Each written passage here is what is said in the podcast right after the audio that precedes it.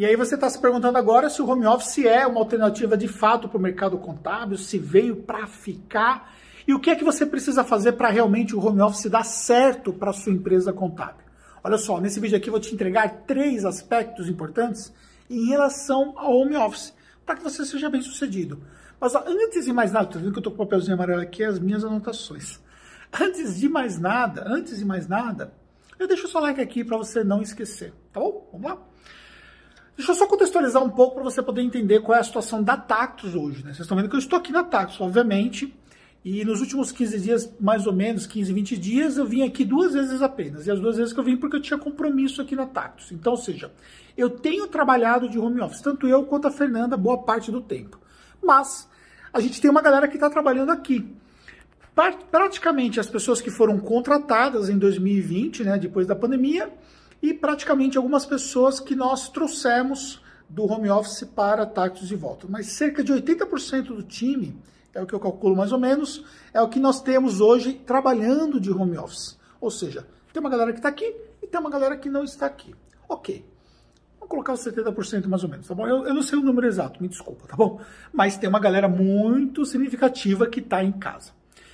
O primeiro fator que eu considero importante é você ter um modelo que permita você também ter o profissional é, trabalhando na sua empresa contábil. Ou seja, você tem um modelo misto. Aonde você vai ter profissionais que vão estar 100% home office, porque eles querem assim, se sentem bem assim, porque é melhor para eles assim, ou porque você escolheu essa modalidade por uma razão específica. Talvez o profissional é de longe, talvez a função não exija que ele venha aqui, e aí é uma coisa, por exemplo, que você sabe que vai ser assim. Mas você também ter a possibilidade de ter profissionais aqui dentro, porque tem profissionais que não se adaptam, tem profissionais que preferem estar fora do seu ambiente familiar por questões pessoais, até por questão de performance.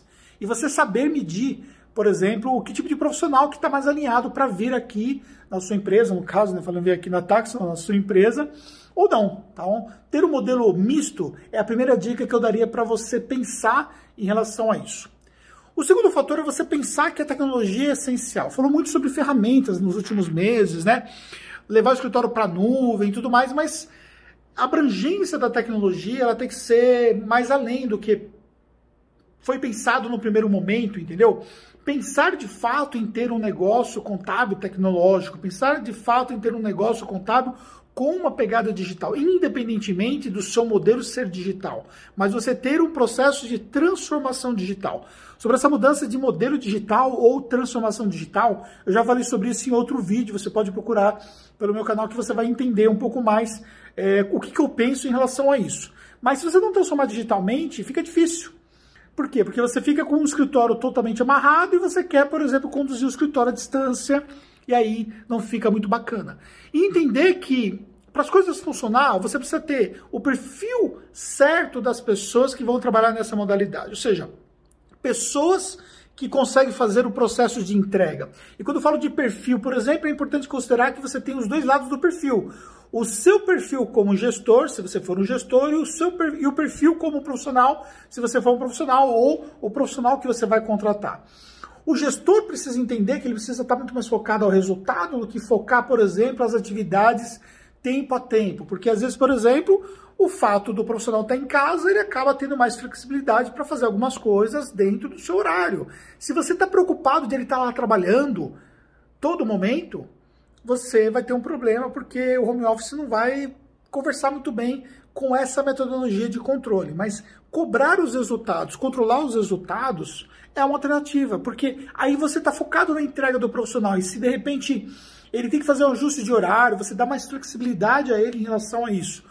Nós aprendemos muito nos últimos meses em relação a isso, até porque nós temos um fluxo de atendimento de clientes que é bem intenso, entendeu? Tem uma galera que utiliza o WhatsApp para poder fazer atendimento à distância dos nossos clientes, porque o contato principal dos nossos clientes é via WhatsApp, e nós temos que ter um agente ali atendendo dentro dos horários. Então, nós aprendemos muito como fazer esse fluxo, como controlar, como seriam as entregas, é, como seria o processo de mapeamento de processos nessa modalidade de distância e como fica com parte do tempo à distância e parte do tempo fora, ou parte do time à distância e parte do time aqui dentro.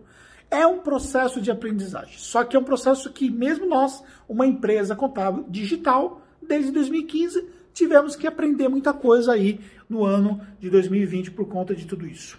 O que eu quero dizer para você é o seguinte: se você não ver a sua empresa contábil como sendo uma empresa contábil que ter uma, uma atividade é, trabalhando de home office, ela não é factível para você, não é aceitável para você, você pode estar tá perdendo ali economia de recursos, porque o home office permite você ter economia de recursos.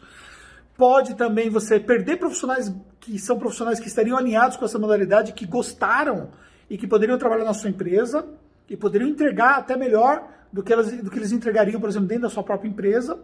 E pode perder, por exemplo, a possibilidade de ter profissionais talvez mais distantes que seria interessante para você e você acaba não tendo acesso a esses profissionais na modalidade convencional. Então, pensar nesses três aspectos. É você pensar no seu modelo misto, que é uma alternativa bem interessante, você pensar na tecnologia empregada e pensar no perfil seu pessoal e no perfil do profissional que você vai contratar é fundamental para você ter sucesso. Olha, a impressão que eu tenho aqui, tá, pela nossa experiência, é que realmente o home office chegou para ficar. Chegou para ficar mas não 100% home office. Os modelos melhores, na minha concepção hoje, pode ser que amanhã mude a minha visão, mas no que eu faço de leitura de mercado hoje, são exatamente esses modelos onde você tem as duas alternativas. Onde o home office é uma opção e não é imposto, ele é uma opção. Agora, você tem um modelo que não tenha como opção home office, aí eu vejo, por exemplo, que você tem um negócio que vai ficar numa situação que talvez tira um pouco a sua capacidade competitiva no longo prazo. Pense nisso. Espero que você tenha gostado desse conteúdo aqui. Quiser deixar um comentário comigo aqui, é bem bacana. Eu leio todos os comentários e tamo junto nessa. Até o próximo vídeo.